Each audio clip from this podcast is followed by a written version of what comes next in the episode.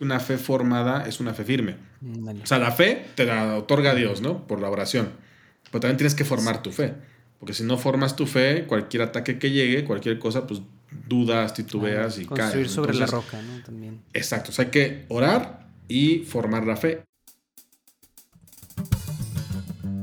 Te doy la bienvenida a la tercera temporada de Platicando en Católico el podcast donde platicamos de manera relajada y casual con diferentes agentes de cambio de la iglesia de hoy, para conocer sus vidas y lo que cada uno de ellos está haciendo para transformar y renovar la iglesia. Bienvenidos.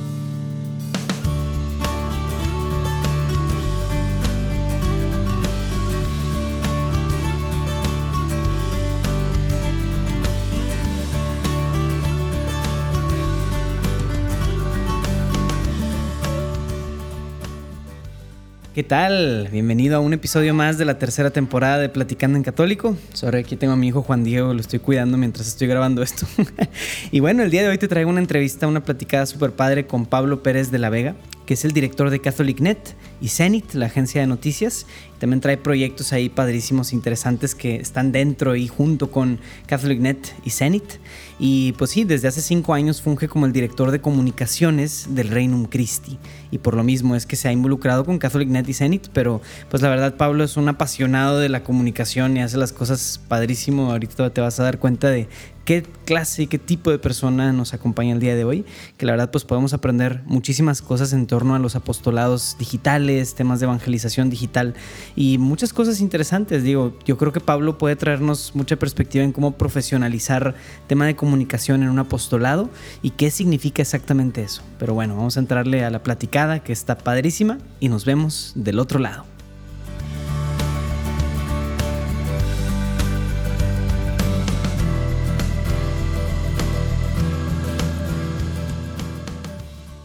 Pablo Pérez, bienvenido a Platicando en Católico.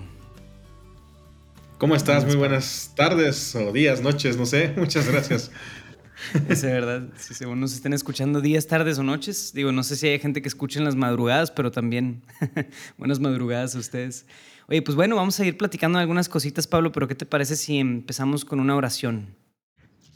Por supuesto, creo que sí. En nombre del Padre, del Hijo y del Espíritu Santo. Amén. Amén. Señor, te damos gracias por la oportunidad que nos das de estar aquí. Te gracias especialmente por la vida de Pablo. Gracias, Señor, por todo lo que has hecho a través de él y por todas las cosas que, como, como tú lo quieres seguir usando y lo usas para tu iglesia, Señor, para la construcción de tu reino. Te pedimos, Señor, que bendigas esta platicada, que bendigas todos los detalles técnicos, todos los detalles en torno a nuestra platicada y conversación aquí, Señor. Muy especialmente te pedimos por todos los que escuchan o escucharán esta, este episodio que puedan salir de aquí con un corazón inspirado a hacer tus obras para poder seguirte, Señor, y encontrarte cada día en su entorno y en sus diferentes lugares y trincheras. Lo pedimos por Cristo nuestro Señor, intercesión de San Juan Diego. Amén. En el nombre del Padre, del Hijo y del Espíritu Santo. Amén.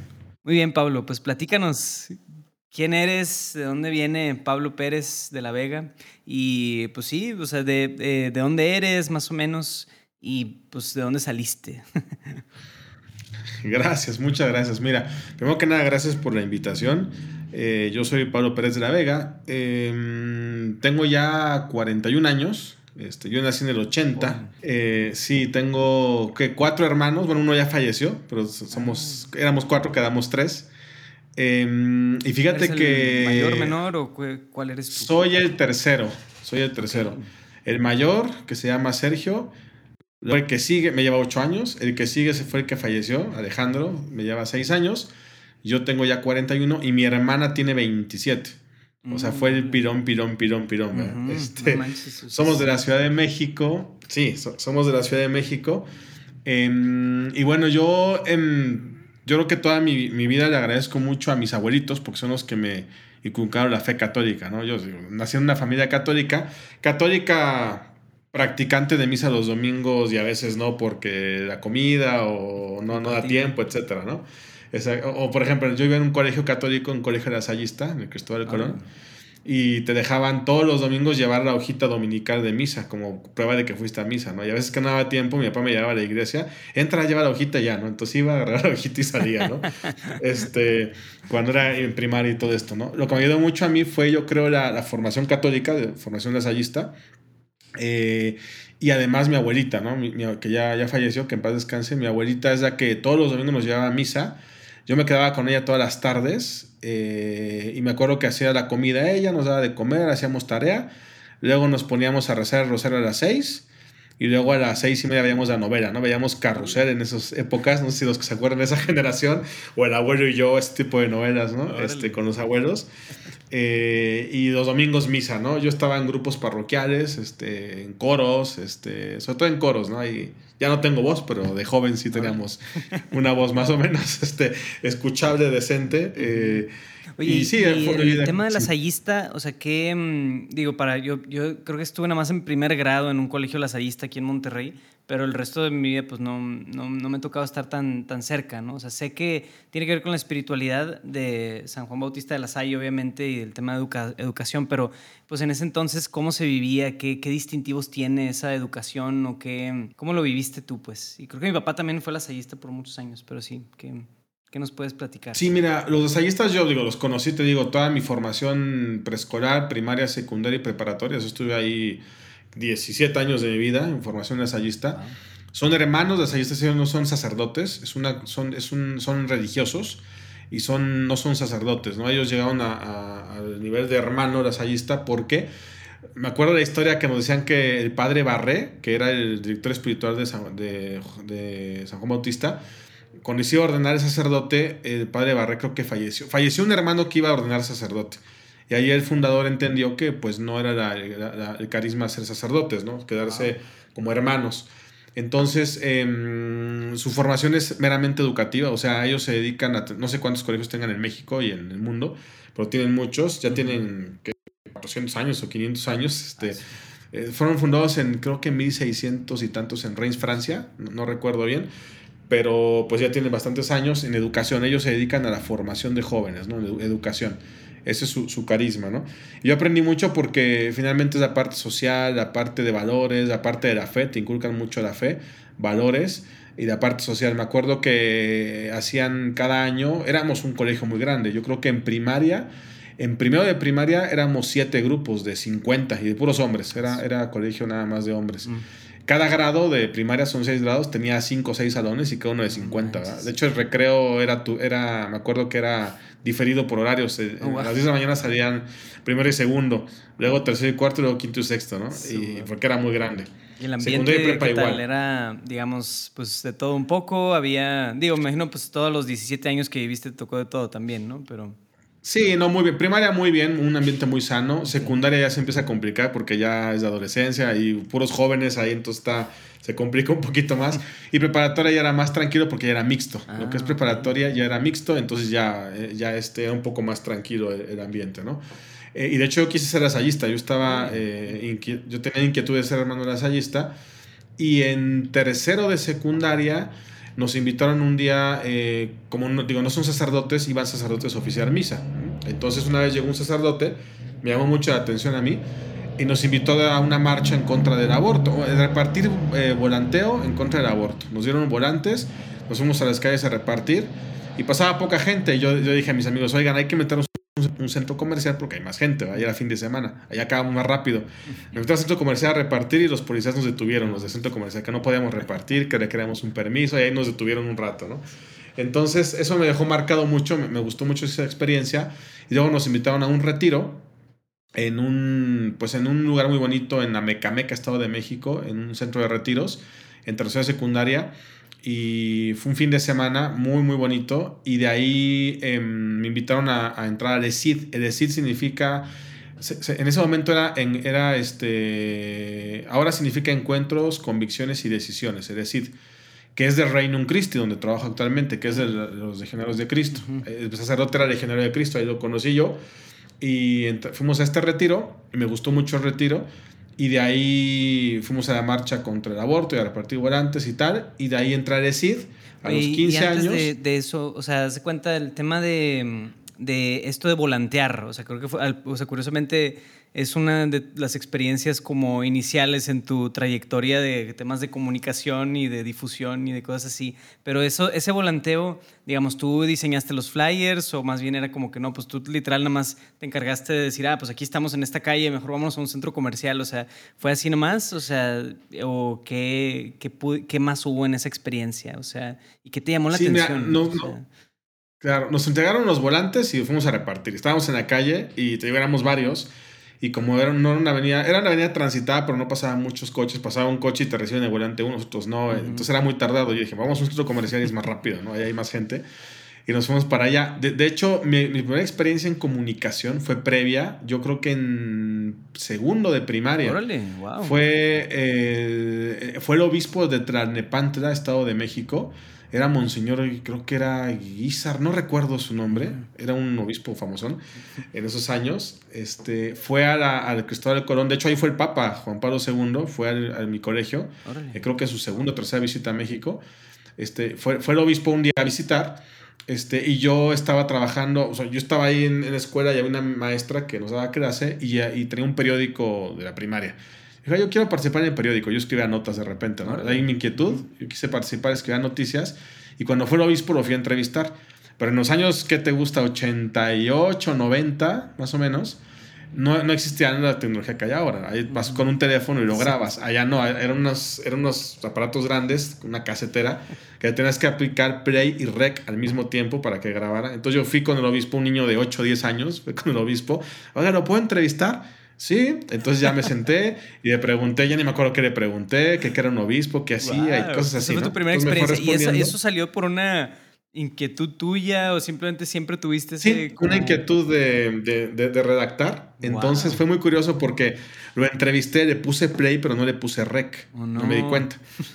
acabó la entrevista, me fui corriendo allá a la oficina de la maestra, yo todo contento. Ya entrevisté al obispo, a ver, escuchemos y nada. Y yo, ay. Entonces regresé, le dije, oye, ¿qué crees? No le puse rec, ¿me puede dar otra vez? Sí, y otra vez veo la entrevista. Ahora sí la grabamos. Entonces me hizo curioso por primero él, por ser un obispo tan ocupado en una diócesis de las más grandes de México, este, pues que me dio una entrevista otra vez, no dos veces. Y esa, esa, esa experiencia me marcó tanto sí, me marcó muchísimo esa experiencia que cuando, o sea, yo quería ser ensayista, luego conocí a la Legión de Cristo, me inquieté más por irme de Legionario de Cristo, yo entré con, al Reino Christi en tercera secundaria y, toda la preparatoria, y acabando la prepa me fui al seminario con los Legionarios de Cristo, estuve ahí en, en Monterrey, en Santiago, Nuevo León, estuve ahí un año, casi un año, el discernimiento eh, y, vimos que no era lo mío. no, o sea, sí, no, no, no, quiero saltar tan rápido ahí porque ya creo que es toda otra como, o sea, vamos, vamos por partes, ¿no? Pero hace cuenta, digo, sí, o sea, hace cuenta, Pablo está en su infancia, tiene estas experiencias de coro de iglesia, es educación lasallista, entrevistando obispos por aquí, por allá, pero hubo algo, o sea, como incluso dentro de, hoy, pues bueno, o sea, infancia o ya más hacia la parte de adolescencia, hubo algún tiempo donde, oye, pues como la mayoría de los adolescentes, rebeldía, escaparte, hacer cosas así, o, o eso realmente nunca fue tanto, o sea, no hubo en tu adolescencia una etapa de, no, o sea, como alejarte un poco de la fe, eh, tener inquietudes, dudas o algo. No, gracias a Dios. No. O sea, yo siempre fui, te digo, por mis abuelos, yo siempre fui un, un, chico muy cercano a la, fe. Este, las travesuras que hacía eran cuestiones de fe, o sea, de, o sea pues dentro de cosas sanas, ¿no? Que de repente te escapabas del salón para ir a jugar fútbol, o que de repente me salía de la escuela para ir a volantear, o cosas así, ¿no? Este, y travesuras más inocentes, ¿no? Este, creo yo.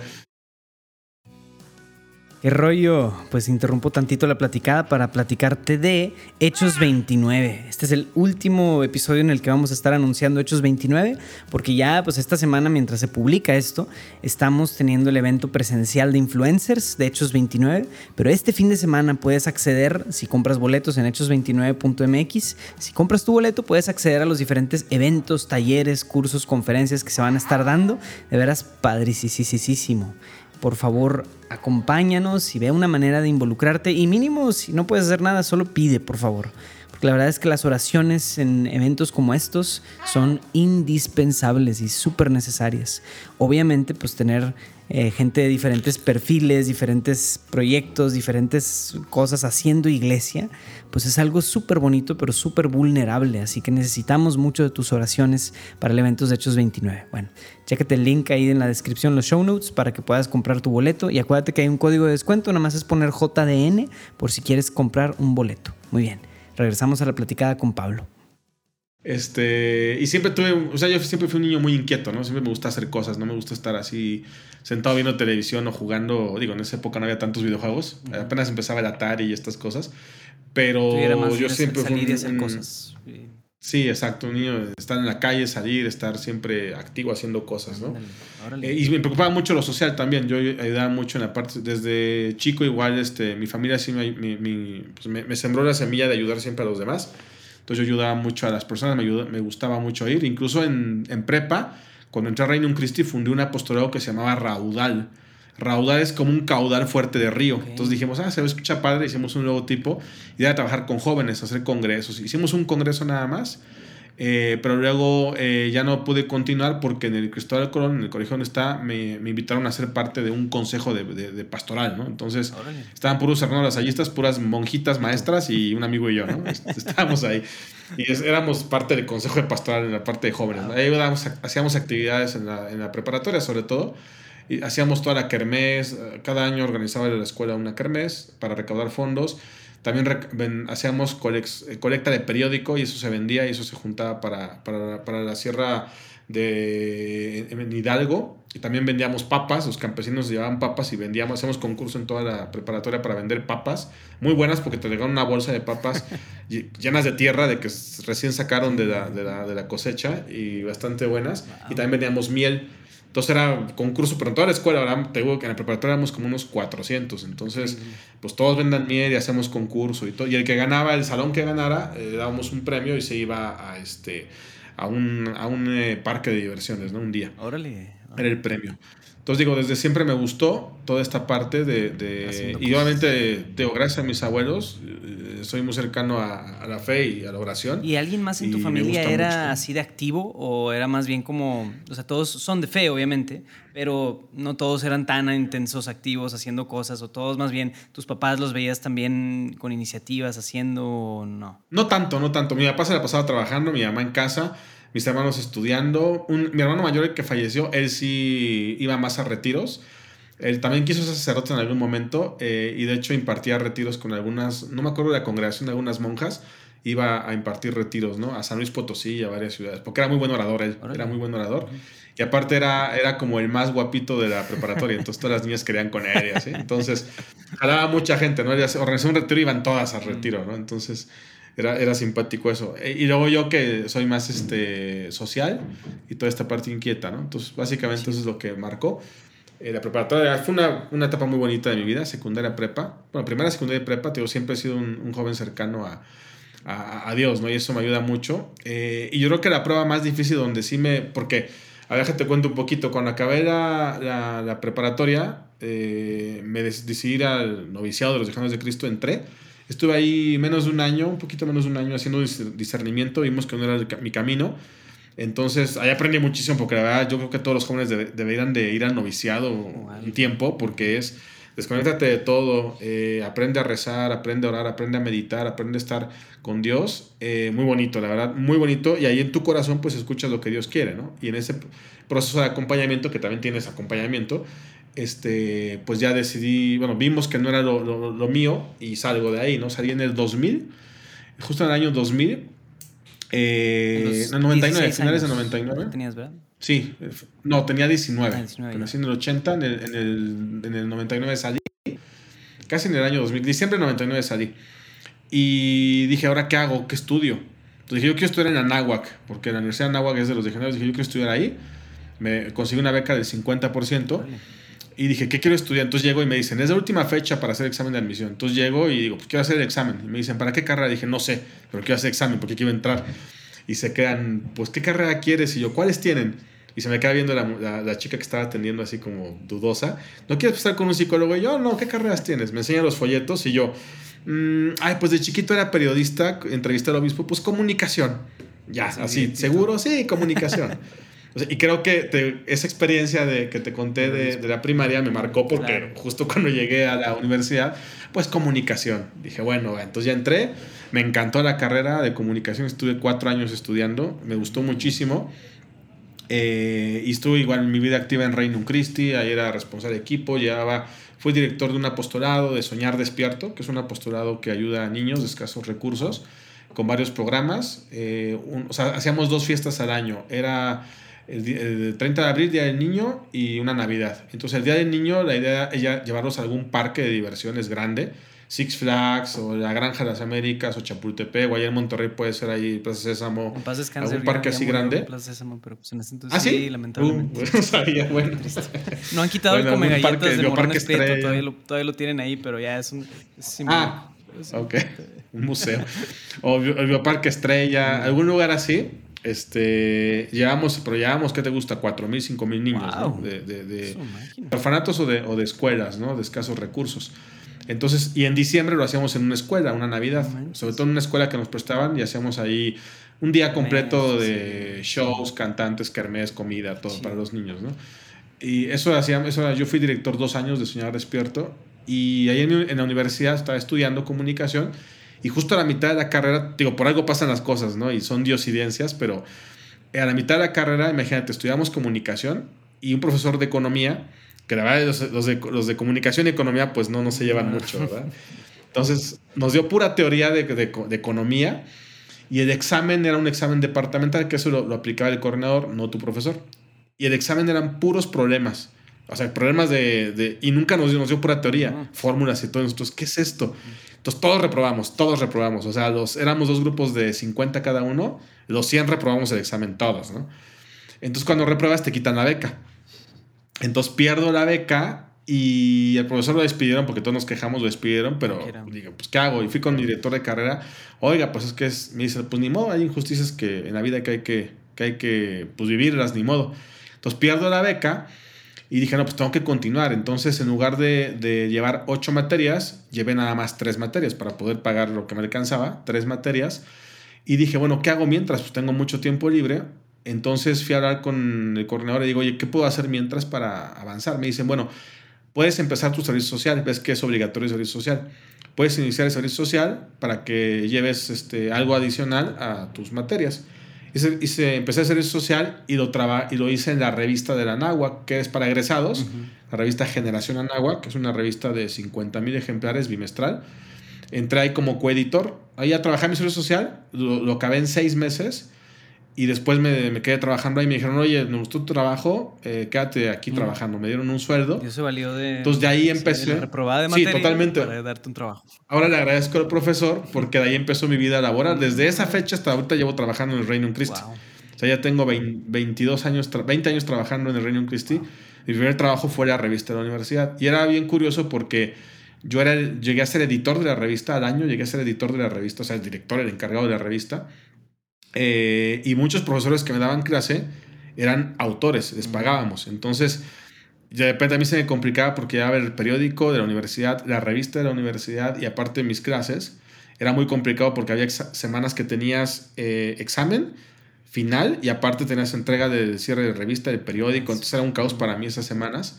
Entonces yo negociaba con los profesores, ¿no? Igual voy a decir esto, les decía, el profesor, yo no te puedo entregar el artículo, no lo he acabado. Y yo, bueno, pues yo le entrego la tarea mañana, ¿no? Para ti. Ah, ok, va. Y ahí negociábamos ahí un poquito, ¿no? Porque, digo, pues es que allá les pagamos y yo era alumno, entonces era, era entretenido. Entonces yo era un, un estudiante a la mitad de mi carrera que iba de traje todos los días y pues era empleado también ahí, ¿no? Entonces era experiencia eh, chistosa porque pues eh, eh, empleado y aparte alumno ¿no? de ahí de la universidad. Me gustó mucho la experiencia y aprendí mucho. Wow porque dos trabajos y la carrera, yo empezaba a 7 de la mañana clases, acababa a 1 de la tarde y luego de 1 hasta las 10 de la noche trabajaba eh, ahí en la universidad. Entonces estaba, vivía de 7 de la mañana a 10 de la noche, estuve tres años así, ¿no? Más o menos. Y, me ayudó mucho porque muy pesado, pero aprendí muchas cosas, ¿no? Muchas cosas. Y precisamente digo, yo sé que, o sea, aquí lamentablemente, al menos en Monterrey, hay como este gran como mito, tabú de, en torno a las carreras que tienen que ver con comunicación o así, que son carreras de relleno, ¿verdad? O sea, es para, es para simplemente como cuando no tienes nada más que estudiar, ¿no? Entonces, aprovechemos aquí, platícanos qué significa para una organización o para quien sea lo básico, importantísimo que es la comunicación y qué, o sea, el mundo que es, o sea, cómo, o ayúdanos a meter un poquito los pies ahí a quienes nunca lo han, nunca lo han experimentado o sabido, o sea, qué, qué importancia tiene, o al menos Pablo, cuando lo estabas descubriendo en tu universidad, ¿qué, qué entendías que significaba comunicación para una organización o para, para algo, ¿no? Mira, actualmente estamos viendo un cambio de época, lo ha dicho el Papa. El Papa Francisco lo ha dicho, el Papa Benedicto lo han dicho, ¿no? Estamos viendo un cambio de época.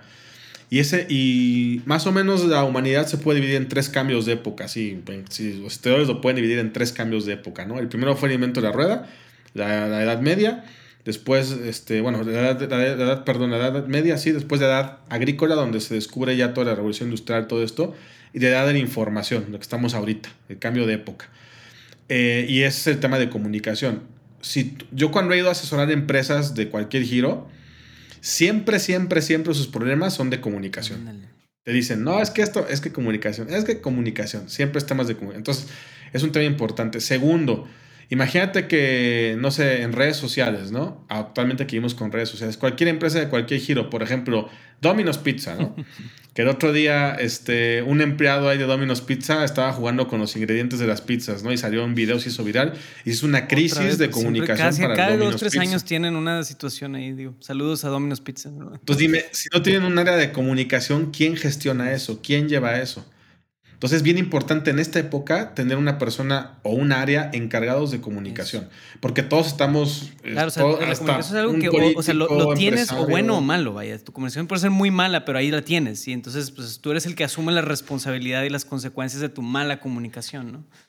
Pero tener una estrategia buena de comunicación, pues es un esfuerzo, es un estudio, es toda una ciencia de estrategias y de cosas, ¿no? Y cualquier organización, cualquier persona, cualquier todo tiene que tener un área de comunicación, porque si no, ya estamos en un mundo hipercomunicado y tienes que tener un área de comunicación totalmente, o una persona que lleve la comunicación, porque, y entonces esta, carrera tiene mucho futuro. Además, en comunicación tienes muchas vertientes. Eh, donde yo estudiaba, em, tienen cinco, tenían cinco áreas en ese momento. Tú te puedes dedicar a comunicación organizacional, que es en empresas, revistas corporativas, atención a medios, eh, redes sociales, todo esto. Psicología, eh, perdón, comunicación eh, en ventas, enfocada en ventas, que es mucho de combinación de mercadotecnia y psicología. Luego puedes tener medios de comunicación, que ahí es muy extenso, tele, radio, internet, todo esto. Podcast, por supuesto. Este, y también existe cine, que es un área de la comunicación diversa. Eh, y básicamente son como los, las áreas que existen, y ahora de entretenimiento también, que ya entran videojuegos y todo ese tipo de cosas. O sea, es muy extenso el, campo de la comunicación y es muy divertido además, a mí me encanta porque, digo, no, no por menospreciar ningún área, pero cuando yo he trabajado en una universidad o en varios lados, pues el área de contabilidad, el área de sistemas, son áreas muy importantes, pero, son muy monótonas, ¿no? y les gusta y está bien. Y aquí es creatividad, tienes que inventarte cosas a cada rato, ser muy creativo, inventar proyectos, sacar muchas cosas.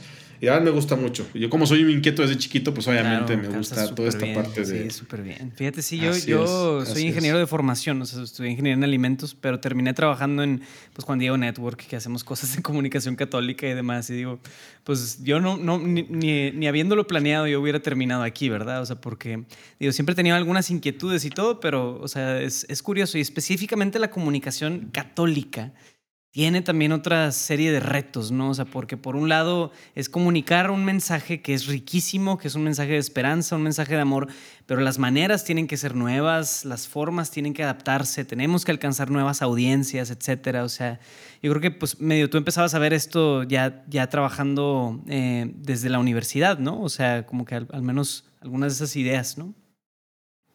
Fíjate, y en mi carrera, cuando yo estudié 2000, 2004, no existen las redes sociales. La primera red social fue Facebook 2007. O sea, en ese año no, existían redes sociales. A lo mejor aplica como. Eh. Algunas, ¿no? Pero ya como red social como tal, eh, pues Facebook fue la primera en 2007. Entonces, eh, realmente ese mundo era un mundo, pues, solamente con medios tradicionales, ¿no? Con canales de comunicación muy, muy, muy focalizados, canales directos, grupales, masivos, etcétera, ¿no? Eh, y con las redes sociales se vino a cambiar todo el modelo de comunicación de emisor, receptor y mensaje, que es lo básico. Ahora ya los teóricos de la comunicación están haciendo un modelo como de 80 cosas, de hipermediación, comunicación, retroalimentación, una serie de, de, elementos de la comunicación. Por, por, ejemplo, antes teníamos cuatro canales de comunicación. Medios personales, que es uno a uno, medios directos, grupales y masivos. ¿no? Grupales es de uno a muchos, directos este, llega un, un, correo a tu casa, eh, un, físicamente, un correo electrónico, y masivos, pues tele, radio y tal, ¿no? Ahora, el WhatsApp, por ejemplo, es un medio directo, también es grupal, también es masivo. Sí, por las Y también es personal. sí, es verdad, o sea... Entonces, es una revoltura de medios que los teóricos de la comunicación... Yo estudié un doctorado, pero la verdad duré seis meses porque te implica mucho tiempo y no me dio la vida. Pero sí, los teóricos de la comunicación están sufriendo mucho en tratar de sacar este, teorías de la comunicación. Sí, o sea, es increíble la manera en la que esta tecnología ha venido a, como desgarrar completamente las, comunicaciones tradicionales, ¿no? O sea, híjole. Y, cambia mucho, así es, cambia mucho y va cambiando todos los días. Lo mismo cambian las interacciones humanas también. O sea, lo mismo nos ha pasado uno a uno también personalmente fuera del teléfono y dentro del teléfono, ¿no? O sea, está, está curioso.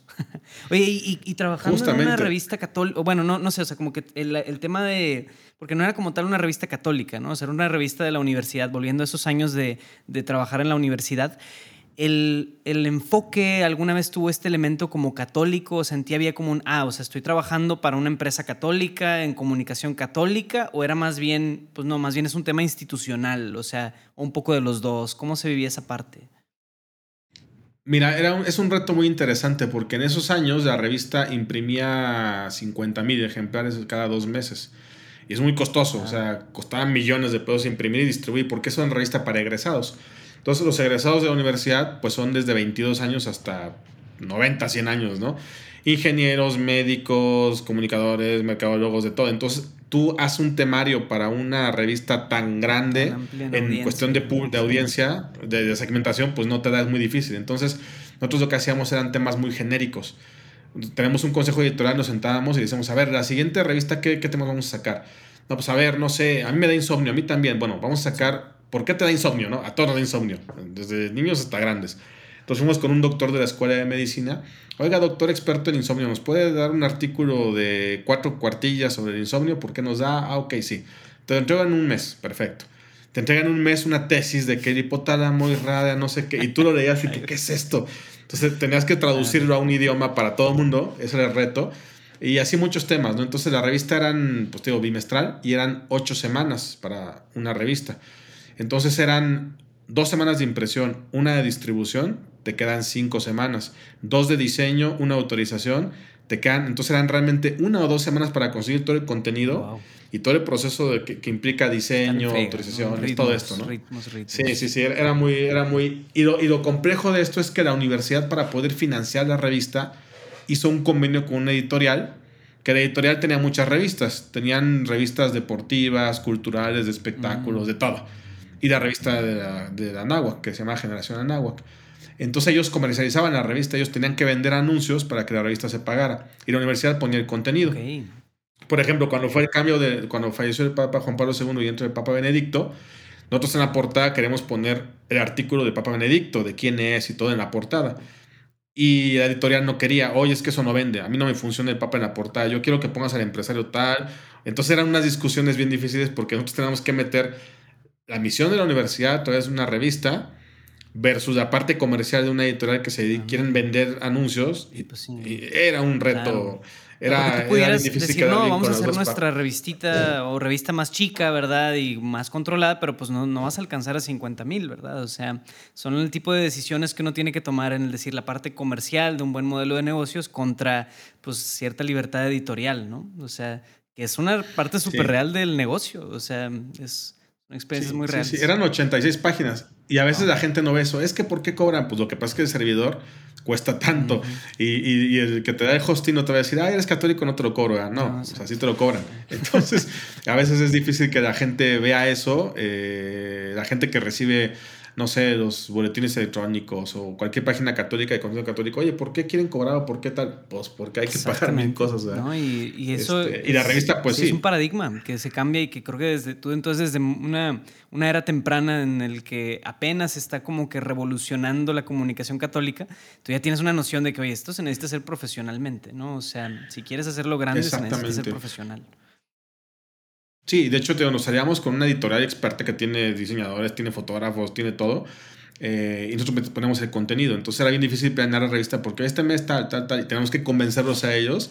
Yo me iba con el, área de ventas, oye, ¿qué te funciona para vender? Bueno, esto, entonces, hay que empezar, tratamos de, de, de hacer mucho pues mucho mano derecha, ¿no? De estar, oye, no sé qué, y convencer y tal, para no pelear. Más bien era negociar mucho y eh, ahí aprendí mucho, porque pues esa parte de negociación y tratar de quedar bien con las dos partes y no, y, no, y no pelearte, porque finalmente era, ellos ponían la parte económica, tú el contenido y era una revista para tus egresados. Entonces era un modelo interesante que profesionalizó la revista, pero sí era complejo en, en, objetivos, ¿no? Ah, qué, bueno, o sea, si no, si no hay otros como retos grandes que hubieras como que te gustaría compartir de esa época, este, también pues, o qué, qué más, o sea, pasó después o así. Ahí aprendí mucho, ah, bueno, ahí aprendí mucho la parte personal porque, imagínate, tenía, como te decía, dos trabajos, el periódico y la revista.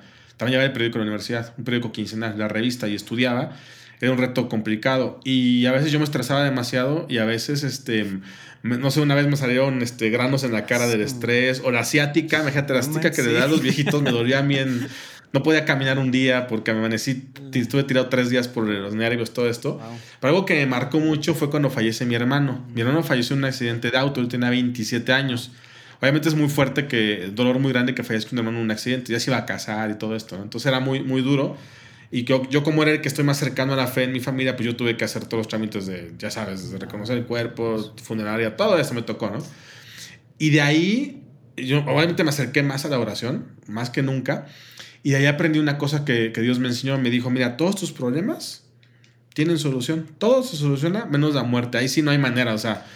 Oye, ¿sabes qué? No tengo para pagar mi colegiatura, pierdo la beca. Bueno, pues no importa, te vas a trabajar seis meses y regresas oye, tal cosa, pues se soluciona, ¿no? O sea, todo, y de ahí mi vida cambió muchísimo porque ya no me estreso por las cosas. Antes era, me agobiaba, me estresaba, me hacía daño en mi salud, y ahora ya no, ahora ya vivo tranquilo, abandonado en Dios, en la oración, decía, sabes qué, Dios mío, esto es un proyecto que tú quieres va a salir, punto, y si no que salga, no va a salir, punto. Yo, yo voy a dar todo lo que yo pueda de mí, pero sin sacrificar mi salud, sin sacrificar mi psicología, mi cuestión emocional, yo voy a dar todo hasta donde me dé el cuerpo, pero, pero no voy a agobiar. O sea, no me voy a agobiar. Voy a trabajar desgastantemente, sí, pero no me voy a agobiar. Porque si te agobias, ya te empieza a afectar en la salud.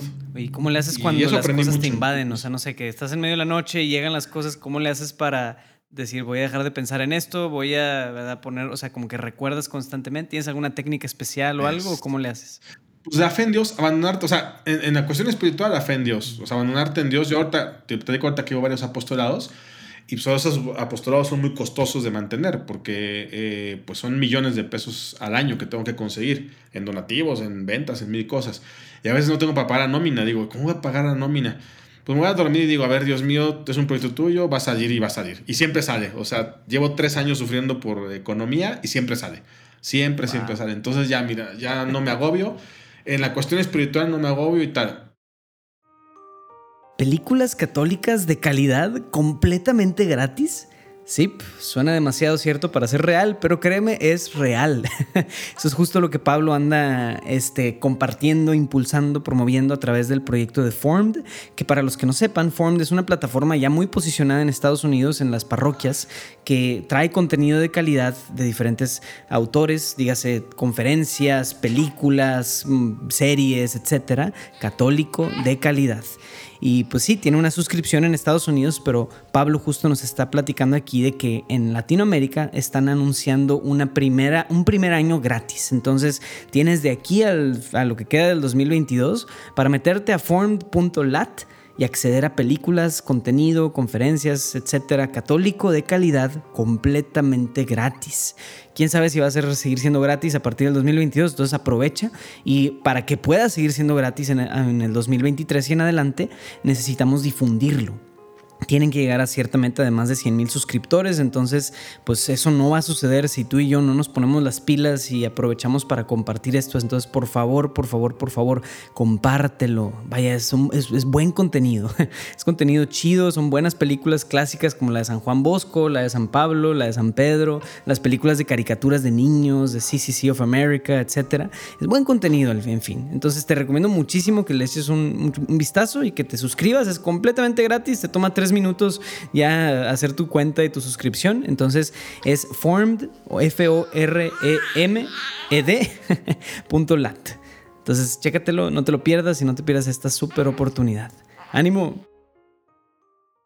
Y en la cuestión humana, pues yo sí anoto todo. O sea, yo llevo una metodología donde. Una metodología de productividad y colaboración que tomé un, curso en 2013 que me ayuda mucho a ordenarme. ¿Cómo funciona? Este, y. Pues mira, básicamente es una metodología de Microsoft que tomé una certificación, en 2013 la tomé, que es una herramienta que te ayuda a ordenarte. Yo, por ejemplo, eh, después de. Bueno, te cuento, de, acabando la Universidad de Nahuatl, estudié la carrera me quedé trabajando un año más y luego me ofrecieron irme a la Universidad Interamericana para el Desarrollo, la UNID. Ahí mismo del Reino Christi. Entonces me, me, cambié allá como encargado de mercadotecnia a nivel nacional. Tenemos 23 universidades en, en el 2005, yo entré ahí. Entré en, en, octubre de 2005 y trabajé 12 años ahí. Eh, y me tocó abrir más o menos 25 universidades en México y llegamos a 50 y me tocó llevar toda la matrícula de las 50, o sea, nuevo ingreso de alumnado. Sí, sí, sí. Y es una universidad católica, o sea, realmente es de inspiración cristiana. Entonces, la misión pues era formar jóvenes íntegros de valores, ¿no? Esa es la, misión principal. Con calidad académica, entonces eso a mí me movía mucho porque era una universidad que nació con muy pocos recursos. Yo abría universidades y carecíamos de muchas cosas y el equipo que trabajaba ahí, pues de verdad eran los apóstoles porque yo les decía, a ver, aquí queremos llegar a más jóvenes para evangelizar más.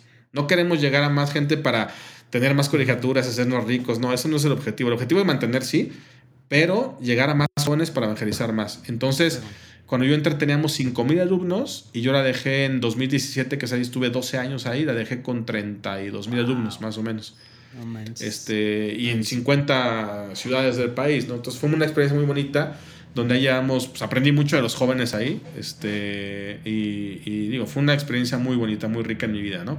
Y sí hay mucha cuestión de, pues metíamos, por ejemplo, yo hacía una reunión anual con los directores de campus, que eran 50, y siempre empezábamos con un retiro de silencio, ejercicios espirituales de fin de semana, y luego ya empezamos la reunión académica, ¿no? Ya la reunión de indicadores y todo esto, pero sí, siempre... Y, entonces eras, eras director de... no, o sea, no, del, no, del, no de como que la carrera de marketing, sino director del marketing de todo, este, de todo esto. De la universidad, así es. Eh, llevaba yo la dirección de comunicación, la dirección de mm, promoción, que era atracción de alumnos, y la oficina del rector, que le apoyaba al rector con toda su gestión de la oficina y el área de formación de los alumnos. También llevaba la parte de formación. Y, entonces, o sea, como esto que tú comentabas hace un, hace un momento, ¿no? O sea, por un lado, el, el entender qué es en sí la comunicación, que es saber cómo una organización, una persona, un lo que sea, se da a conocer al mundo hacia afuera. Ahora, como director de comunicación y marketing de esta universidad, decías ahorita como que tú transmitías desde arriba el decir, no, que, no es que queremos simplemente aumentar números y hacernos millonarios. Eh, si eso sucede, pues qué bueno, si no, no pasa nada. O sea, simplemente lo que queremos es evangelizar más. Desde el nivel del director de, comunicación y marketing, eso tiene que estar impreso, ¿no? O sea, porque si no, si, si, es la iniciativa como que, ah, pues está ahí en un documentillo perdido, ¿verdad? Pero, pero no, o sea, tiene que convertirse en un principio que rige completamente la comunicación de la organización, ¿no? O sea, constantemente recordándolo, diciéndolo, pensándolo. Sí, ¿no? O sea, como que Sí, porque la comunicación no es sacar un spot bonito de decir, somos una universidad que forma valores y ya, ¿no? Y por dentro entras y es un caos, ¿no? No. O sea, la comunicación tiene que ser, sí, desde las piezas visuales que publicas, un anuncio, un video, un póster, todo eso, pero también desde la vivencia de tu misión en la institución. Mm. Oye, yo soy, yo somos un grupo de religiosos felices, ¿no? Y vas y todos están tristes, así con cara serios, ¿no? Pues no. O sea, en el póster está bonito, pero en la realidad no tienes que vivir lo que, lo que eres. Entonces, trabajamos mucho en eso, en crear una cultura de si somos una universidad de inspiración cristiana, católica del Reino Christi, que quiere llegar a más jóvenes para evangelizar más a los jóvenes y, ayudar a México en esta parte y los valores de la iglesia. Entonces hay que trabajar en eso. Entonces, obviamente teníamos materias de valores, teníamos eh, apostolados trabajando, teníamos capellanes en las universidades, que los padres iban. Eh, era un reto que fueran porque son 50 universidades, el tiempo y todo esto. Son pocos sacerdotes en México. Según la última estadística, hay 20 mil sacerdotes para 80 millones de católicos, pues les tocan de muchísimos, ¿verdad? Por cada sacerdote. Es muy difícil que fueran a la universidad, iban, eh, hay este, capellanes, ofrecíamos misas, eh, sacramentos, eh, confirmaciones, hasta primeras comuniones tuvimos. y sí, o sea, realmente fue muy bonito. y salieron vocaciones de la universidad, salieron vocaciones. Yo tengo registradas como unas 15 vocaciones que salieron para congregaciones o diócesis, este, variado, unas 15 a 20 vocaciones que, que supe que salieron, ¿verdad? Este, y una experiencia muy bonita, creo yo que es, es muy bonito. Eh, sí, una universidad, pero que forma a jóvenes de una forma académica buena, pero también que la parte eh, espiritual y de valores no, no, la descuida, ¿no? Eso para mí es muy importante y los directores tienen eso tatuado. Todos tenemos eso tatuado en la mente de que estamos aquí para crecer más, para evangelizar más. Y eso, esa misión se hizo viva te digo con ejemplos prácticos, oye Pablo, nos cambiamos de edificio, qué bueno, oye es que no, no, no han llegado los muebles, no, no tenemos para... Y los directores pagaban de su bolsa, luego me lo reembolsan. O sea, y ellos pagaban ahí las cosas y la mudanza, y sabes qué, el dinero no ha llegado. Y después, bueno, yo pago y luego me lo reembolsan. Y así, o sea, la gente realmente daba, daba todo por, por, porque la universidad funcionara, ¿no? Y digo, teníamos 1.200 empleados en ese momento, eh, y aparte 3.000 profesores y 32.000 alumnos. Entonces sí era una comunidad muy grande. Fue una universidad que en poco tiempo fue la cuarta, la tercera más grande de México, de las privadas. Entonces sí, la, hicimos pues rápido. Es un proyecto que, que quiero mucho y que ahí trabajé 12 años y aprendí muchísimo. También para mí fue una escuela, profesionalmente fue una escuela muy, muy interesante. Y de ahí aprendí a ordenarme, porque como llevaba cinco áreas, me llegaban correos electrónicos, no sé, 200 al día, este, y atiende 200 correos al día, y eran todos, no era spam, eran correos de... Necesitamos que atender. Entonces, con esta metodología... Sí, con esa metodología aprendí a atender correos en una hora y a trabajar. No es el secreto aquí, ¿cómo, le ¿cómo le haces? Luego doy un curso, luego, doy un curso ahí de productividad y colaboración. Es muy bueno, realmente es muy sencillo, pero sí tienes que hacer hábitos, o sea, con herramientas como el Outlook. Y, y, y, con esa herramienta y equilibrio de vida, porque tienes que cuidar tu equilibrio de vida y todo el trabajo que tenemos, ¿no? Y realmente creo que es algo... Mucha gente me lo pide y sí he dado el curso. Entonces sí, el curso voy a hacerlo para grabado para que la gente... Pues pueden buscarte, escribirte y así si están interesados en... Sí, y luego, y luego haré un curso en línea, lo voy a grabar para ah, que ya sea más fácil que la gente lo pueda lo pueda ver. Y entonces, simultáneo a todo esto, pues bueno, tu vida va como, o sea, pues digo, realmente, o sea, Dios te tomó, te ha tomado y te ha tenido mm, trabajando en temas apostólicos de iglesia o así, pues prácticamente, pues siempre, ¿no? O sea, desde el, desde el segundo grado hasta la fecha, estás ahí involucrado en cosas. Y decías que como que una pues, gran prueba fue todo este tema de como perder la beca, pero también pues encuentras la mano del Señor en todo eso. O sea, digamos, es ese tipo de historias que como que no, no hay, por así decirlo, un momento fuertísimo de conversión. O sí dirías que a lo mejor hubo una gran prueba, hubo un momento de lo que te ha tocado vivir como, como católico, ahora sí, de pues Así como el San Pablazo que dices, este, como un San Pablazo. Este, no, te digo, gracias a Dios no ha habido, porque digo, toda mi, mi, mi vida estoy cerca de, de, de, Dios y de la iglesia. Este, lo que se ha habido retos fuertes, por ejemplo, eh, te cuento cuando, y continuando mi historia un poquito, cuando acabé en la universidad en el 2017, me salí de la universidad, estuve en Monterrey 10 años viviendo ahí, por eso conozco. Mm, ahí estaba la Universidad del Obispado. Mm, em, y, nos cambié, y me ofrecieron la dirección de comunicación de los hijos de Cristo en México. Mm que es un reto importante porque la Legión de Cristo, pues por el tema del fundador y todo esto, tenía muchos problemas mediáticos, ¿no? Exacto, muy grandes. Entonces, para mí era una cosa, porque cuando yo estuve de estudiante, la oficina de comunicación de la Legión se estaba fundando apenas 2003, 2004, y yo veía al nuevo director de comunicación, que para mí era eh, un ejemplo y mi maestro en la comunicación. Cuando había un problema, eh, oye Pablo, hay un problema muy grande, acompáñame a la capilla a rezar entonces siempre vamos a la capilla, nos hincamos a rezar ahí un rato y luego ya. Y el problema se soluciona. Y de ahí aprendí mucho esa parte. Entonces, eh, y es así un gran maestro para mí. Y me tocó ver todo cuando en el 2009, cuando se sabe todo el tema del fundador, del padre Maciel, todo esto. este, pues yo vi la oficina cómo trabajó y los pobres sufrieron mucho y por el tema de comunicación. Y después de 10 años, 8 años me ofrecen a mí ese puesto, pues la verdad sí me dije, wow, es un reto muy bonito, un reto muy grande. Y pues vamos a tomarlo y acompañados de Dios, porque ya que he aprendido en este puesto, ya tengo 5 años y medio, pues eh, ha sido muy duro por temas de comunicación, mediáticos y todo esto. Pero, y aparte con el tema de las redes sociales, pues todo se, se, se, potencia más, ¿no? Pero yo he aprendido varias cosas. Eh, una de ellas es más vida de oración, porque si no, no. ¿verdad? No, sí, o sea, tienes que tener mucha vida de oración. Y, tan, sí, y también eh, tener prioridades. Por ejemplo, a ver, un tema fuerte, que es el tema de abuso sexual en la iglesia, que, que, que tristemente eh, ocurre y ocurrió y sigue ocurriendo pues la iglesia antes no tenía ese tema como en la agenda porque pues, era un tema que se sabía como rumor y no había nada concreto. Ahora que ya se sabe que hay muchas víctimas que han sufrido mucho, eh, obviamente el Papa Francisco le tocó, el Papa Benedicto, el Papa Francisco les ha tocado todos estos temas y la Legión nos ha tocado esos temas. Y, y, a veces cuando hacemos los comunicados de prensa, que nos han tocado muchos de estos casos y todo esto, eh, en la dirección general que está en Roma, los sacerdotes que autorizan todos los comunicados me decían, mira, en el comunicado lo principal tiene que ser la cuestión pastoral hacia las víctimas. Mm. Eso es lo principal. La imagen de la congregación, pues, eh, lo principal es, o sea, que este comunicado sea que una víctima lo lea se sienta y de pueda se sienta escuchado, se sienta que creemos. Porque el tema de las víctimas es que a veces piensan, no, es que quiere dinero, quiere tal, y no le creen, ¿no? Y eso es más doloroso para ellas, obviamente. Obviamente tuve que estudiar mucho temas de psicología para entender el tema del proceso de víctimas, tuve que estudiar también derecho, leyes, para entender un poquito cómo están las leyes, todo esto, y poder hacer comunicados.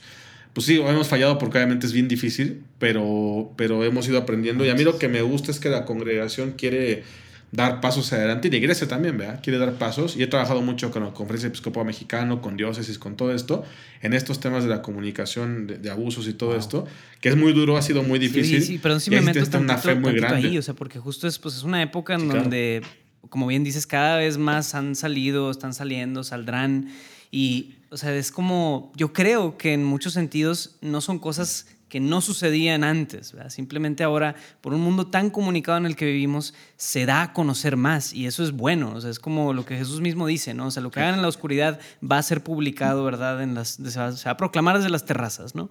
Pero entonces tiene mucho, o sea, mucha importancia y es súper necesario tener una buena estrategia de comunicar, pues eso, ¿no? O sea, porque si no se hace, o sea, pues puedes terminar lastimando más a las víctimas, puedes terminar haciendo más daño en una congregación, o sea, el daño se hace irreparable si uno no, no tiene una buena planeación de esto y no, no comunicas correctamente, qué palabras usas, cuáles no usas, qué das a entender, o sea, es, es, es, una, es un reto fuertísimo, ¿no?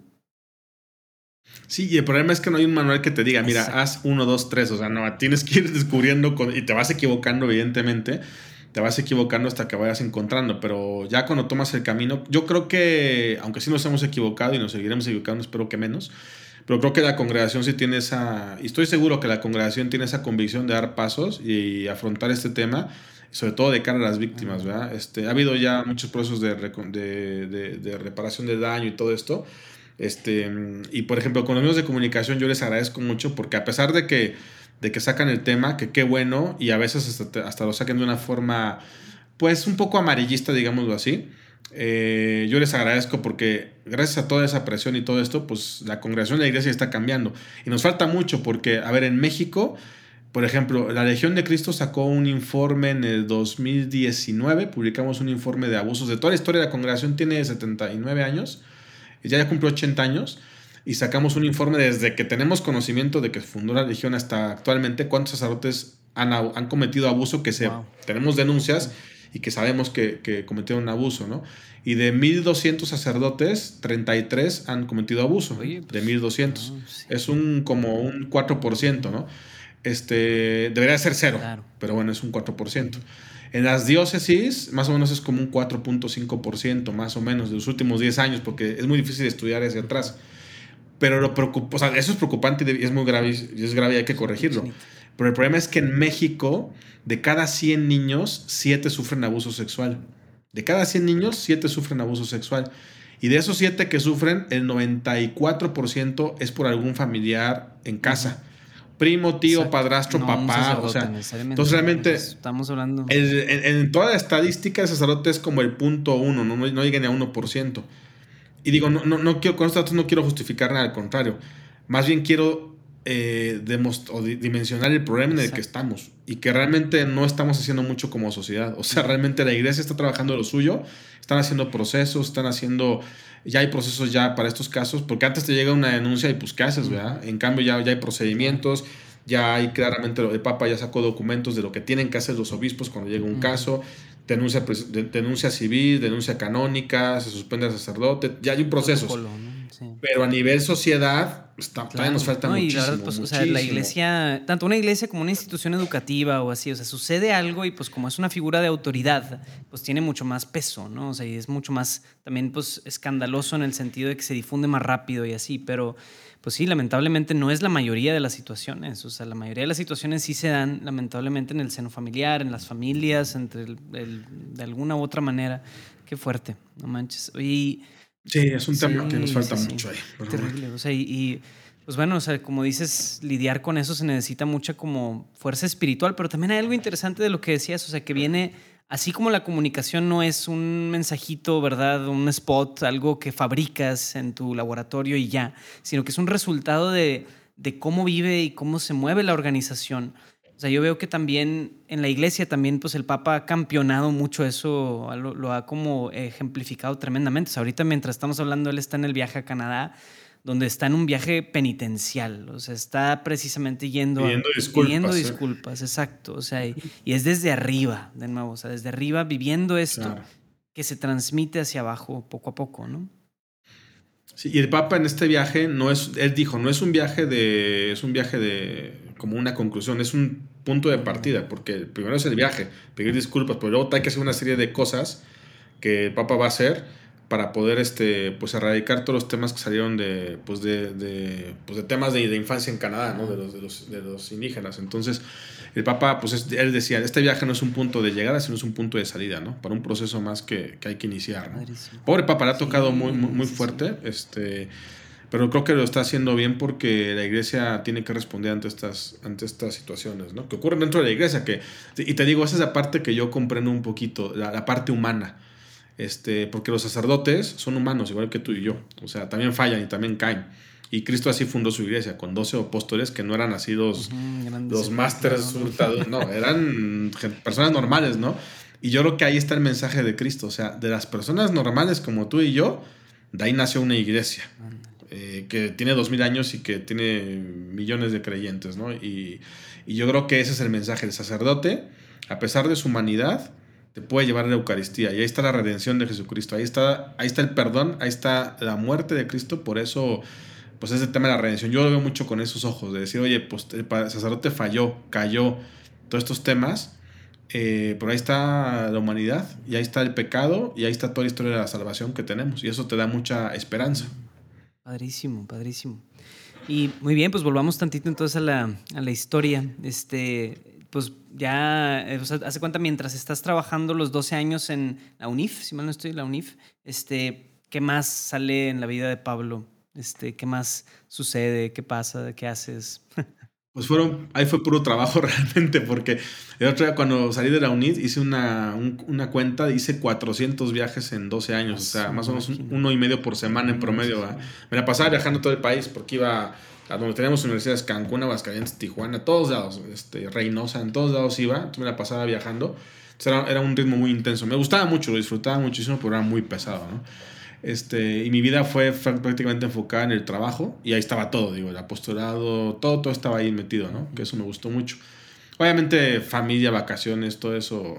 Yo me fui a vivir a Monterrey por la universidad, entonces yo cada diciembre iba a ver a mi familia. Ah. Ellos se fueron a Querétaro, de Ciudad de México se mudaron a Querétaro, entonces sí es ver a familia y los fines de semana tratar de, pues, distraerte, ¿no? Con los amigos, hacer deporte, este, el cine, cosas así, ¿no? Pero sí distraer la mente un poquito. Pero sí, y digo, esos dos años fueron muy bonitos, muchas experiencias, anécdotas, todo esto. Y te digo, aquí ya cuando entré a trabajar aquí en 2017, eh, pues llevo la comunicación del Reino Cristo y la Legión de Cristo. Y en el 19 también empecé a llevar catholic.net, el sitio web, que ese sitio web este, lleva 22 años, tiene está rankeado en el lugar 38.650 a nivel mundial. O sea, a nivel mundial hay 300 millones de sitios web y está rankeado en el lugar 38.650. El año pasado tuvo 41 millones de visitantes. Es muy grande. Entonces llevo desde el 19 como director del apostolado. Eh, ya llevo tres años y, medio. ¿Y de, quién Me encanta también. O sea, es de... Del Reino Christi. Del Reino Christi también. Es un apostolado del Reino Christi que nació en el año 2000 cuando no había ah, páginas web todavía, o sea, era muy, muy efímero todo esto, nace, y es una Wikipedia católica, o sea, yo creo que el, el, 50% de las vistas que tenemos es de Google, de que la gente busca en Google. Término, alguna, este, ¿Cómo cerrar ese rosario? y te lleva a, a Catholic en primer lugar, ¿no? Lo bonito de Catholic es que hicimos un análisis el año pasado de los visitantes, 41 millones de visitantes, y el 20% buscó cómo rezar el rosario. Esa es la página más vista en CatholicNet, cómo rezar el rosario. O sea, 8 millones de personas el año pasado buscaron cómo rezar el rosario. La verdad dices, wow, qué bonito, ¿no? Y Catholic, pues obviamente es una página formativa que me toca dirigir. Obviamente es muy costosa por, imagínate, soportar 40 millones de visitantes y que no se te caiga la página, pues requieres muchos servidores.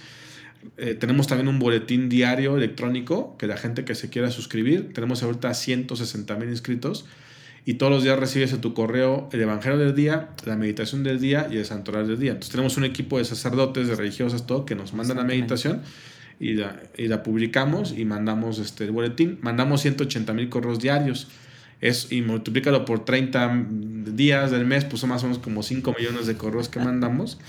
Y pues eso tiene un costo, ¿verdad? O sea, mandar un correo sí te cobran. Entonces todo eso pues más o menos el apostolado sí anda costando como unos 6 millones de pesos al año, ¿no? Entre sueldos, todo esto. ¿Cómo reciben? Entonces hay que ¿Cuál es la manera de fondear, ingresar, etcétera? ¿Cómo le hacen? Pues tenemos cuatro formas de financiamiento. Una es donativos, hacemos campañas de recaudación y mucha gente nos dona, gracias a Dios. Y digo, pues es un apostolado de todos y qué bueno que la gente done y invitamos a que sigan donando este, la gente dona y con eso subsistimos. Yo creo que la mitad de los gastos salen de donación. ¿Y, desde donaciones desde un centavo, un dólar, diez dólares? Sí, sí, sí, sí, exactamente. Donaciones de lo que quieran. Pueden ser donaciones únicas o recurrentes. Yo puedo donar, no sé, un, 10 dólares al mes y lo configuro recurrente y cada mes me hacen mi cargo de 10 ah, dólares, ¿no?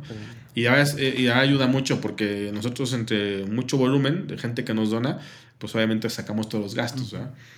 Y, no cobramos nada, digo, todos los servicios son gratuitos, pero sí hacemos campaña de recaudación.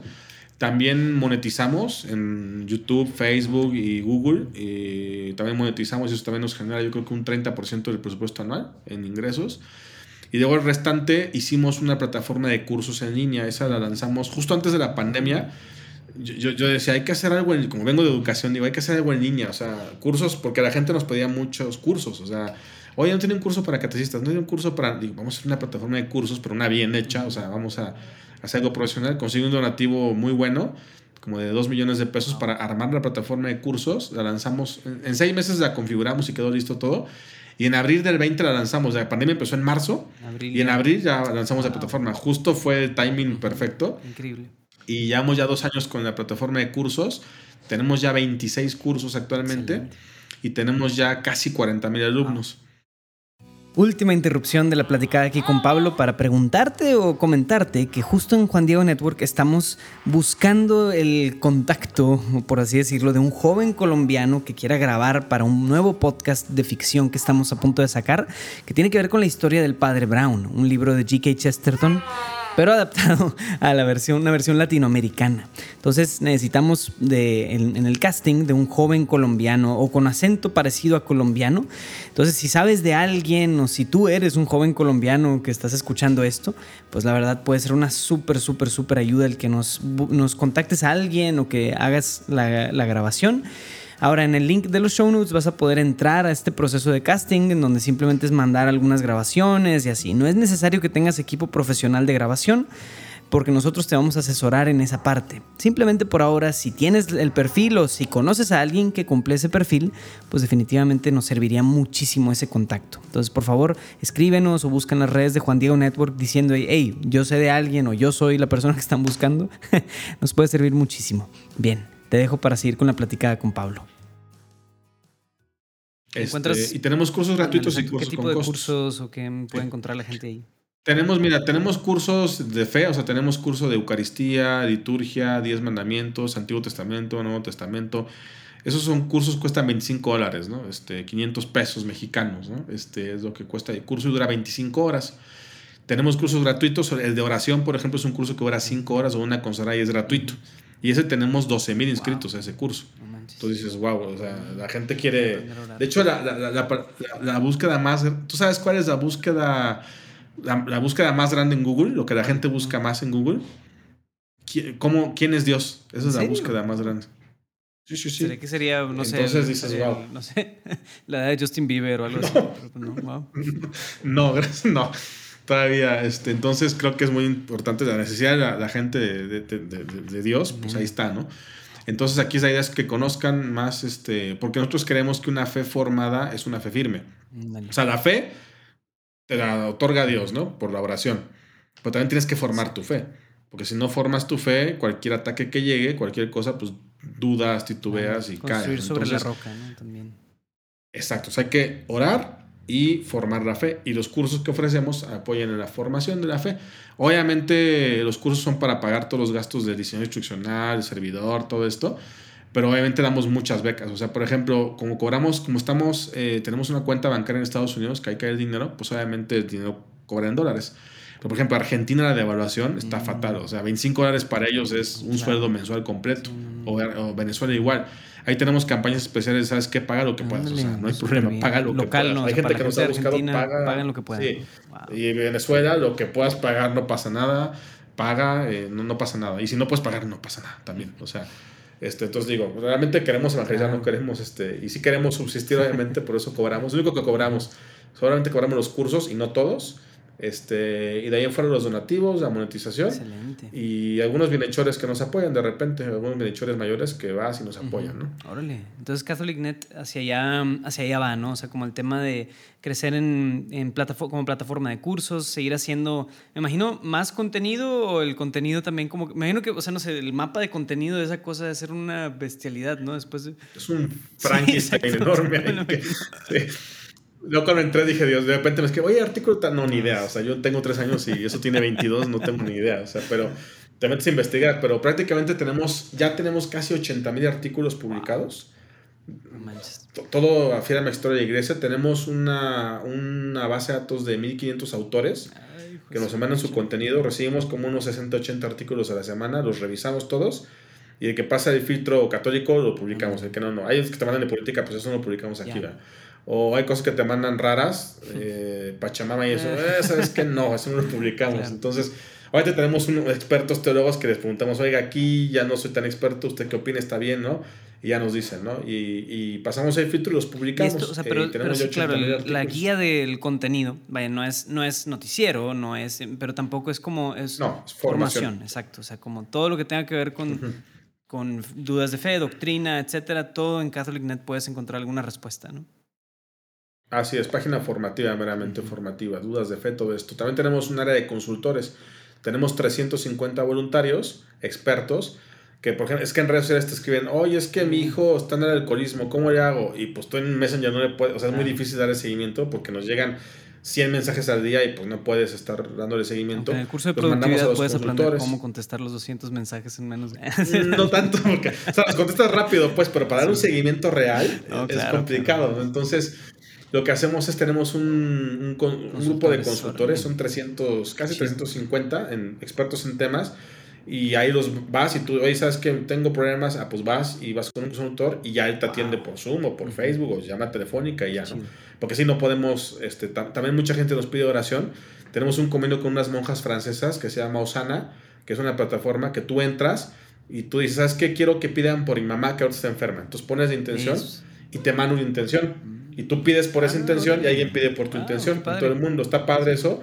Es un apostolado que traen monjas francesas. Hicimos este convenio con ellas. Se llama Osana y tenemos esa aplicación en la página web de CatholicNet. Tú quieres que alguien ore por ti. a orar por alguien. Pues, pones tu intención y te manda a ti una intención para que tú ores por eso. Es una cadena de oración muy bonita.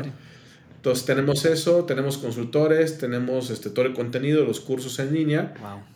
Y bueno, las redes sociales. Antes teníamos una, una estación de televisión, Catholic TV, pues ya se cerró porque la tecnología no era buena y más bien en YouTube. Entonces en YouTube tenemos, ahorita estamos transmitiendo, somos el único medio católico en México que estamos transmitiendo la visita del Papa. Ahorita estamos, ahorita ya acabó, creo, porque fue a las 11 la, la misa, creo que ya terminó.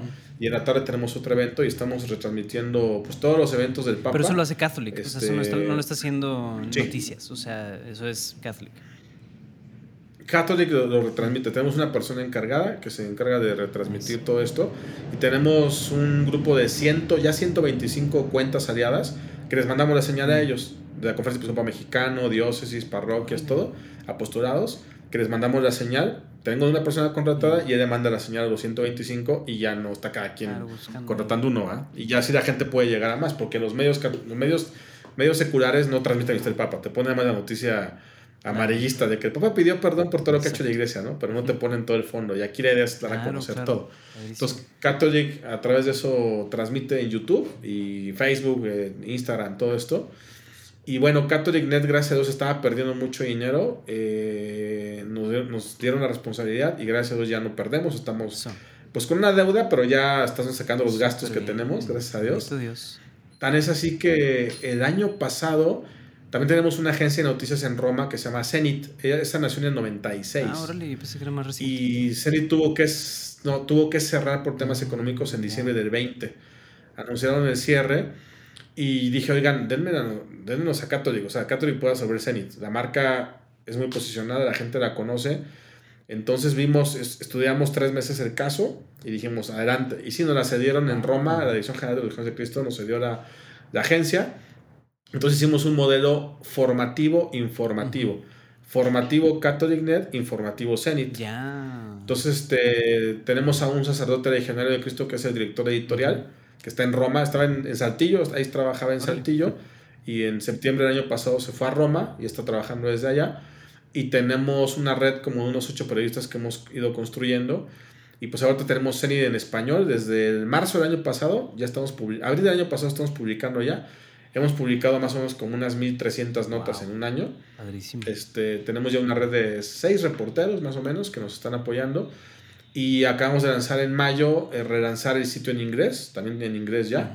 Tenemos una traductora en Londres y una editora en Washington. Y pues digo, ahí vamos, tenemos ahorita activo español, inglés, francés y árabe. En, en Francia tengo un equipo como de ocho personas que están trabajando ahí en Francia este, y árabe. En, y, CatholicNet se maneja mucho, digo, esta parte, ¿cómo, ¿cómo funciona esa parte del inglés y español? O sea, vaya, son, son, son el mismo sitio, o, pero simplemente dos versiones a los 80 mil artículos que comentabas, son 80 mil, pero... O sea, Eso en español, en inglés tenemos menos, tenemos como 20 mil. O sea, principalmente es un sitio en, español, ¿no?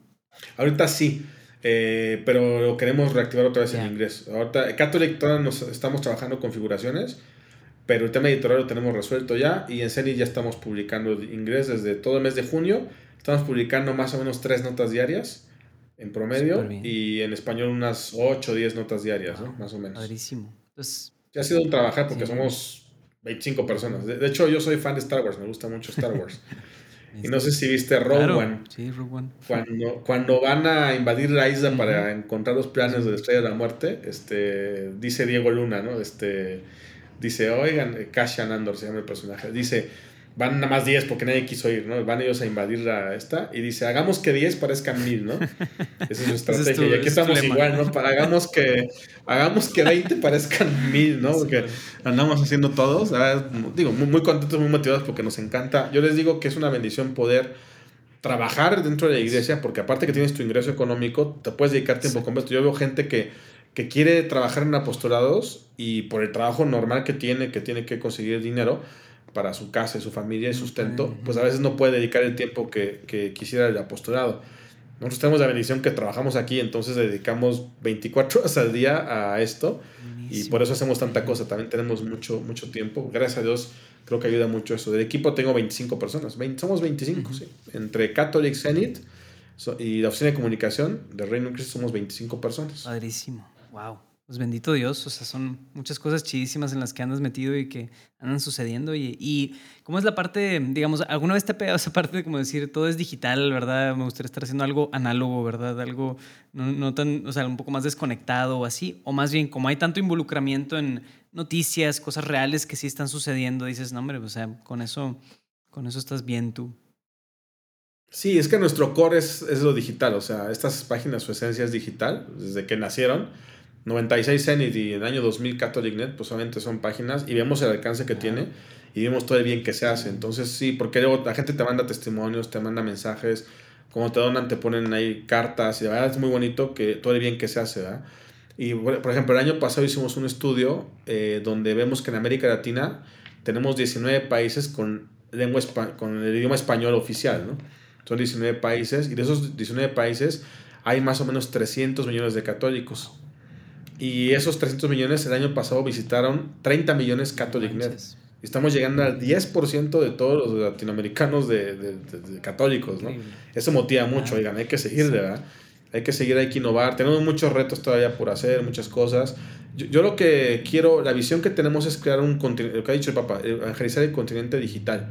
Entonces tenemos CatholicNet, la parte formativa, Zenith, la parte informativa, pero también tenemos eh, Formet en español. Form es una plataforma en Estados Unidos que ellos este, la lleva el Agustín Institute, un grupo de laicos, que tienen, es una plataforma on demand que tienen más o menos como 4.500 contenidos, películas, series, documentales, libros, cursos, todo en inglés. Eh, ellos de hace muchos años quieren entrar a América Latina para evangelizar. Entonces llevamos con ellos tres años trabajando un convenio y por fin se concretó. Y el año pasado iniciamos Formet en español. Es que Formet, se pronuncia Form en inglés. Allá en Estados Unidos funciona bajo un modelo parroquial, es decir, cada parroquia paga dos mil dólares al año y todos los miembros de esta comunidad pueden entrar a ver Form. Aquí en México no funciona eso, una parroquia no puede pagarte una cantidad, entonces aquí es más bien modelo familiar. Entonces lo que negociamos fue que el primer año fuera gratis, gratis el primer año para que la gente la conozca llegar a mucha gente. Ahorita ya tenemos 55 mil inscritos, eh, suscriptores, y el 40% activos, o sea, están viendo la plataforma, eso es lo, interesante. Y queremos llegar a 100 mil acabando este año. Queremos llegar a 100 mil y ya estamos viendo que sea gratis siempre, ¿verdad? Estamos viendo el modelo de negocio para que siga siendo gratis y más bien hacer campañas de fondeo, de recaudación, para que la gente, oye, oye ¿sabes qué, Diego? Quiero hacer la vida de, de, de, de, de Monseñor Guizar, ¿no? De Sanguistar y Valencia. Va a costar un millón de pesos de producción. ¿Nos quieres apoyar? Ahora te apoyo con mil pesos, perfecto. Y al final, a las 30 vamos a aparecer tu nombre de gracias a y todos los bienhechores, ¿no? En la producción. O sea, queremos poner el guion y recaudar y hacerse producciones. Ahora tenemos más o menos 1200 contenidos entre películas, series, documentales. ¿Es. Eh, tenemos 1200. Punto lat formet.lat de Latinoamérica. Eh, yo le quise cambiar el nombre porque Formet se escucha feo en español, pero pues ese nombre me dijeron, no, no lo cambio. Pues, Entonces eh, queremos poner una cosa como, sí, formado, que no. Pero bueno, es formet.lat. Este, y ahí la gente entra y puede crear una cuenta con un correo electrónico. Pones tu país, tu correo electrónico y ya creas tu cuenta. Y ahorita está web y estamos trabajando en el app para que esté en la App Store en todas las tiendas de aplicación. Ahorita está en web, pero lo pones en web y lo mandas a tu televisión, ¿no? Y ahorita está muy bien la plataforma. Acabamos de sacar Lucas, una producción para niños, eh, muy bonita la producción. Y bueno, hay varios, varios proyectos ahí. Entonces ya tenemos la parte exactamente de CCC of America. Nos dieron los capítulos y los estamos aquí subiendo también. Y pues tenemos la parte digital, la parte de audiovisual. Y también el 24 de junio, el Día del Sagrado Corazón, el 24 de junio pasado, lanzamos El Arca Digital, es una editorial digital con libros electrónicos. No son PDF, son libros electrónicos donde viene videos, animación, 3D, varias cosas, ¿no? Entonces, tenemos esta editorial, tenemos ahorita 16 libros, es edarca.com.mx, tenemos 16 libros ya, la idea es sacar más libros, y aquí lo que yo estoy haciendo, la, idea que tenemos es, a mí me da mucha pena que muchos sacerdotes me buscan, o religiosos, consagradas, oye, ¿cómo hago un diseño? ¿Cómo hago el hosting? ¿Cómo hago mi página web? Híjole, la verdad, yo no creo que ellos tienen que dedicarse a eso. Para eso hay gente experta que lo puede hacer. Entonces yo quiero ofrecerles una plataforma digital donde llegue la gente de pastoral con el contenido. Oye, Pablo, quiero hacer mi libro. Padre, denos los, los del contenido. Nosotros le hacemos el libro, lo hacemos digital.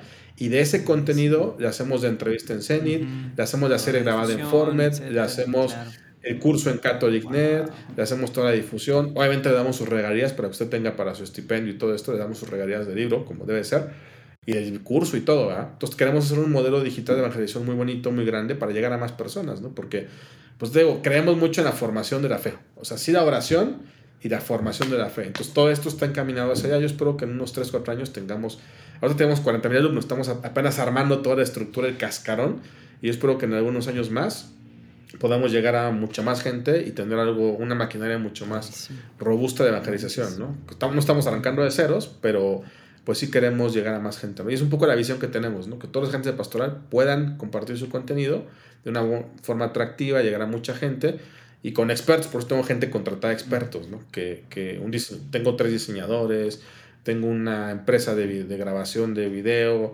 tenemos pues, muchos recursos, expertos profesionistas que estudiaron esto, que se dedicaron a esto, para que hagan la cosa profesional. Porque luego, a veces en la iglesia estamos un poco peleados de, lo, de la difusión de la fe con lo profesional, ¿no? Y, y no, necesitamos combinar las dos cosas, ¿no? Los cristianos, por ejemplo, lo hacen muy padre. O sea, los cristianos hacen conciertos, hacen cosas muy bonitas.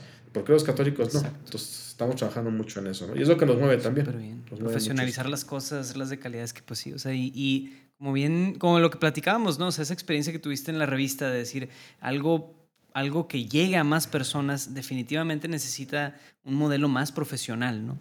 Y, pues a lo mejor en el, en el 2000 y cacho, ¿verdad? Pues eso implicaba más retos, pero ahora en una época tan diferente, tan comunicada, pues ahora hay, hay más oportunidades y sobre todo los proyectos católicos que hoy en día quieren darse a conocer más o así, pues hay más oportunidades para que lo hagan bien, ¿no? O sea, hoy en día ya hacer las cosas como más chafillas o así, o sea, ya no hay tanta excusa, ¿no? O sea, sí, sí Dios está permitiendo y abriéndonos los medios para hacer las cosas mucho mejor, yo creo. Qué buenísimo. Así es, así es. Órale, pues muy, muy padres cosas, este, CatholicNet, Zenit, Formed.lat y pues ahorita esto... El arca arca.com.mx. Pues bueno, ahí podemos. Así es. O pueden ir checando las cosas que hay, irse involucrando también quienes nos escuchan para checarse eso. Obviamente vamos a poner todos esos links en la descripción. Y bueno, pues, este, curioso, normalmente, digo, no sé, el, el, que solía llevar las temporadas pasadas aquí era José Manuel Urquidi y él interrumpe, pregunta esto, lo otro. Entonces, yo estoy seguro que él, él pudiera sacar a lo mejor dos horas más de, de, entrevista, pero yo creo que ya hemos platicado muchísimo. No sé si, si no hubiera algo más, entonces podemos pasar a nuestra sección de, de preguntas rápidas. ¿Cómo ves? Ya, adelante, preguntas rápidas. Sí, digo, ya te agradezco mucho la entrevista, la charla muy bonita, este, y me hace también recordar muchas cosas, ¿verdad? Que a veces estás en, encarrilado y sí, te da, pues digo, muchas gracias por la entrevista. Dios. Ok, pues vamos a pasar entonces a nuestra seccioncita de preguntas rápidas.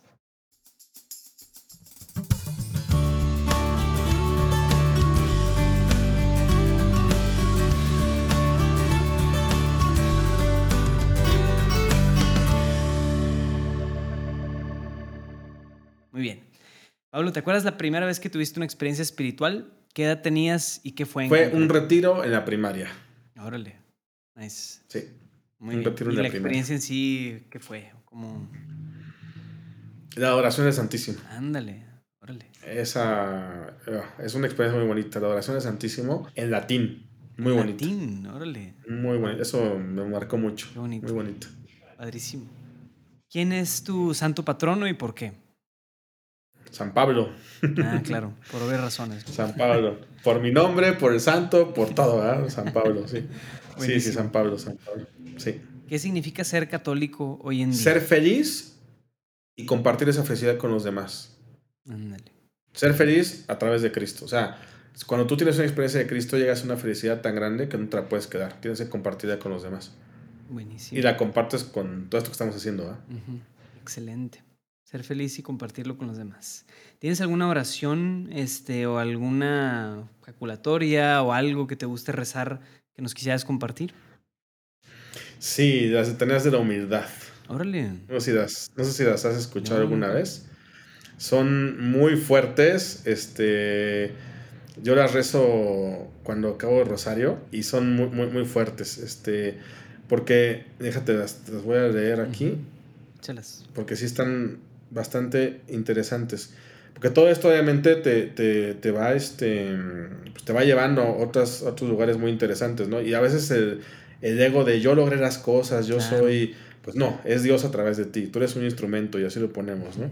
Mira, dice, este, dice, tú tienes que responder, líbrame Jesús. Entonces dice, del deseo de ser ensalzado, líbrame Jesús.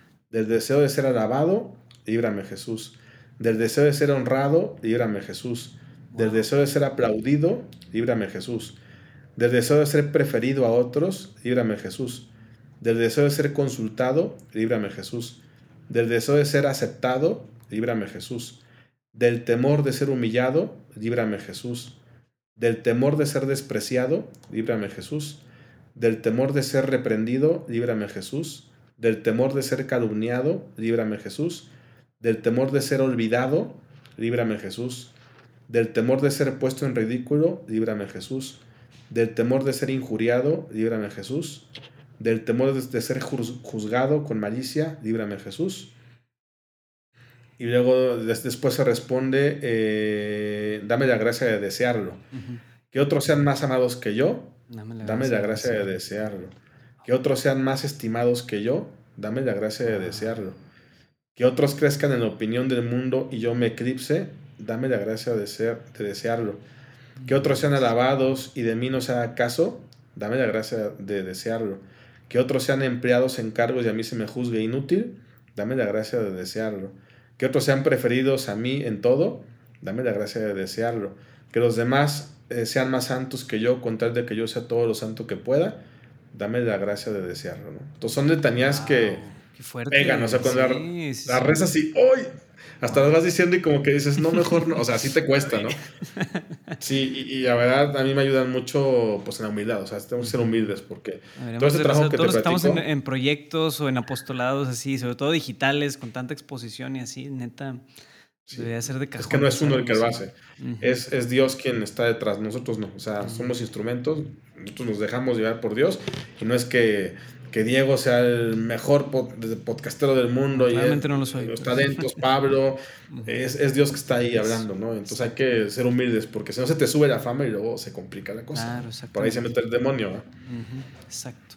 Buenísimo. Gracias por compartir las letanías de la humildad. Muy bien. Así es. Muy bien, ¿algún tip práctico que puedas darle a algún católico que quiere ser santo hoy en día, en el mundo y sociedad en la que vivimos? ¿Qué, qué tip les puedes recomendar? Aparte del curso de productividad. Mira, a veces vemos que decir ser santo es la vida de santos y es, no, hombre, este pobre está bien difícil. Y ya vemos que un santo es un reto muy grande. Pero cuando vemos a este Carlo Acutis, que a los tres años llegó a ser santo, pues dices, oye, no está tan difícil ser santo. ¿eh? Entonces prácticamente es vivir tu fe católica. Vivir tu fe católica y a veces en las cosas ordinarias. O sea, ser buen hijo, ser buen esposo, ser buen papá, ser buen amigo, ser buen empleado, o sea, hacer, hacer las cosas de manera extraordinaria y eso es la santidad. Y con estas letanías, pues no vas a creer que te vienen a los altares, ¿verdad? Igual algún futuro pasa, pero dices, no, pues que nadie me reconozca, que yo sea humilde, todo esto. Entonces yo creo que eso. Excelente. Vivir la fe católica y rezar las letanías de la humildad. Excelente. Exacto. ¿Algún libro que nos quisieras recomendar que te haya causado un gran impacto? Así de abierta es la pregunta, puede ser católico, no católico, puede ser algún tema de productividad, algún tema sí espiritual o así, algún libro. Pues mira, hay muchos libros, tengo aquí, de hecho tengo muchísimos, pero a ver, eh, temas de, de fe, pues la vida de santos, la vida de San Pablo, vida de San Pablo, ese eh, me encanta. Este, y de... ¿Pero Vida de San Pablo de quién? ¿no? En, escrito por... Tengo uno de... Del Arca Editorial, de hace mucho, de impresión. Luego te mando la, la esta. Pero Vida de San Pablo, de la editorial Arca, eso es muy bueno. Es la biografía de San, Pablo, la historia de San Pablo, ¿no? Este, y también hay uno que estoy leyendo ahorita, del Cardenal Sahara. Ah, este, que ese libro está increíble. Este, de hecho, me acaban de regalar, lo empecé a leer, porque Cardenal Sahara es muy, este, muy espiritual. Muy, sí. muy espiritual y está impresionante.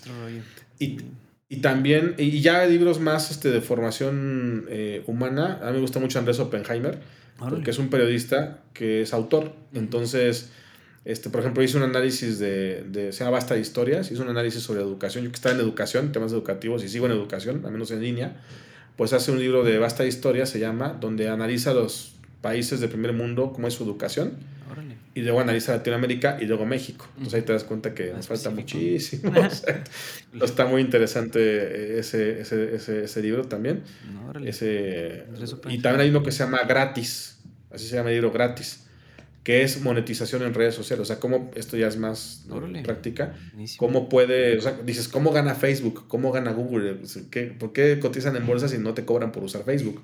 Entonces te explica todos los modelos de negocio que hay en, Internet, ¿verdad? O sea, y es gratis además. Ah, se llama gratis. Y es te lo mando, está bueno, está chiquito. Órale, Y sería rápido. Excelente. Órale, salieron buenas recomendaciones por aquí. Súper bien. Y por último, pues alguna cosa por la que te gustaría que intercediéramos y quienes nos escuchan, que, nos pongamos a pedir. Muchas gracias. Te, te despediría mucho oración por el equipo de Catholic por el equipo de Catholic y por todo este equipo. Eh, mucho, porque son personas muy buenas, son personas muy trabajadoras. Em, y obviamente, eh, pues necesitan mucha oración, porque todo esto también, además de ser un trabajo, pues necesitamos este nos, sostiene mucho la oración de ustedes, ¿verdad? De todas las personas que ven estos apostolados, nos sostiene mucho esa oración. Claro que sí, ¿no? Y que pues puedan seguir alcanzando, se pueda seguir alcanzando a más personas, que pues más millones de personas lleguen a las páginas de cómo rezar el rosario y todo eso, que de verdad padrísimo lo que están haciendo y pues sí, cuenta con que estaremos pidiendo para que Dios multiplique, multiplique más y más para que más personas puedan llegar a la, la labor de CatholicNet. Buenísimo. bueno, Pablo, pues no te vamos a dejar ir sin que nos recomiendes al menos unas dos personas que digas, o sea, que valga la pena entrevistar por aquí, que eh, ya sabes, así como los seguros, necesitamos que nos recomiendes a dos personitas. A dos personas que te, que te sugiero entrevistar. Mira, hay un tema muy interesante que es el tema de sanación, que ahora está como muy de mm, moda. Y hay que hacerlo bien porque eh, eh hay que hacerlo bien ese tema. Entonces hay un padre experto, se ha hecho experto en esto, el padre Miguel Guerra, ah, que es de Monterrey justo. Sí, sí, sí. No sé si lo conozcas. No sé si lo entrevistaste, él puede ser un... No entrevistado, pero sí es de los legionarios, ¿verdad? También, ¿no? Legionario. Sí, sí es legionario. El padre Miguel Guerra es de Monterrey y él trae estos temas y ya es muy bueno. Entonces yo creo que él puede ser. Otro es el padre, eh, el padre Borre, que lo debes de conocer, ah, seguramente. Ha estado por aquí. Sí, sí, sí. Eh, el, algunos de Hechos 29, ah, pues aquí van a andar, han, han estado, van a estar.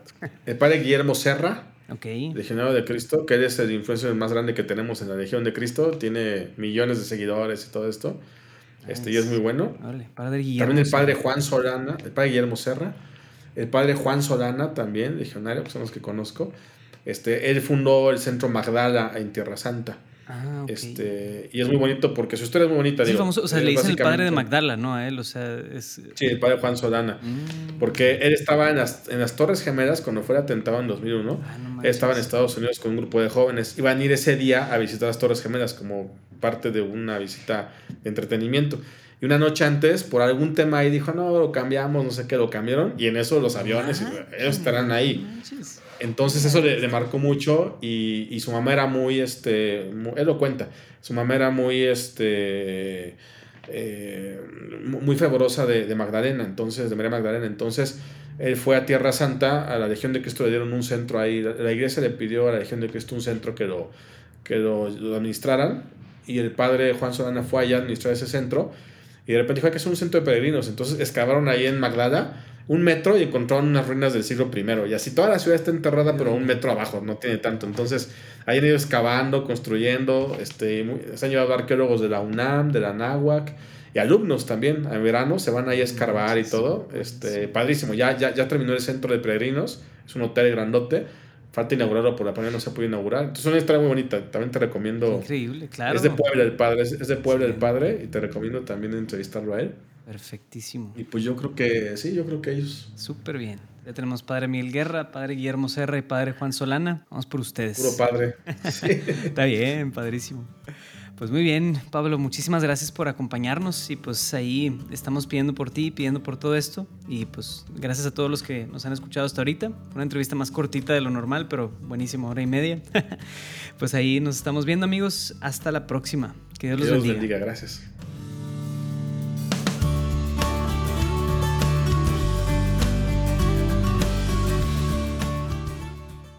¿Qué tal la platicada? Buenísima, ¿no? Yo creo que Pablo puede enseñarnos muchas tips y muchas cosas ahí en torno a temas de comunicación, profesionalización y está interesante ahí el, curso de productividad. Si estás interesado en saber un poco de sus tips de cómo contestar más de 200 correos en un día, pues busca, busca ahí el contacto de Pablo. Ahí está también en redes sociales, página web y demás. Ahí tiene, tienes forma de contactarlo.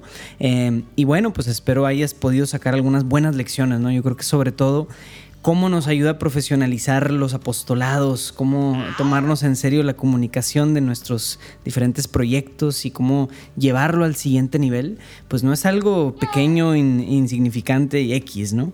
Aquí andamos pues eh, tratando de encontrar maneras de llevar a más personas a Cristo a través de mensajes bien comunicados en nuestros diferentes ministerios, apostolados, etcétera, etcétera. Bueno, pues espero lo hayas disfrutado. Te mando un saludo aquí mi, mi hijo Juan Diego que está también grabando esto. y nos vemos hasta la próxima. Que Dios te bendiga. Cuídate.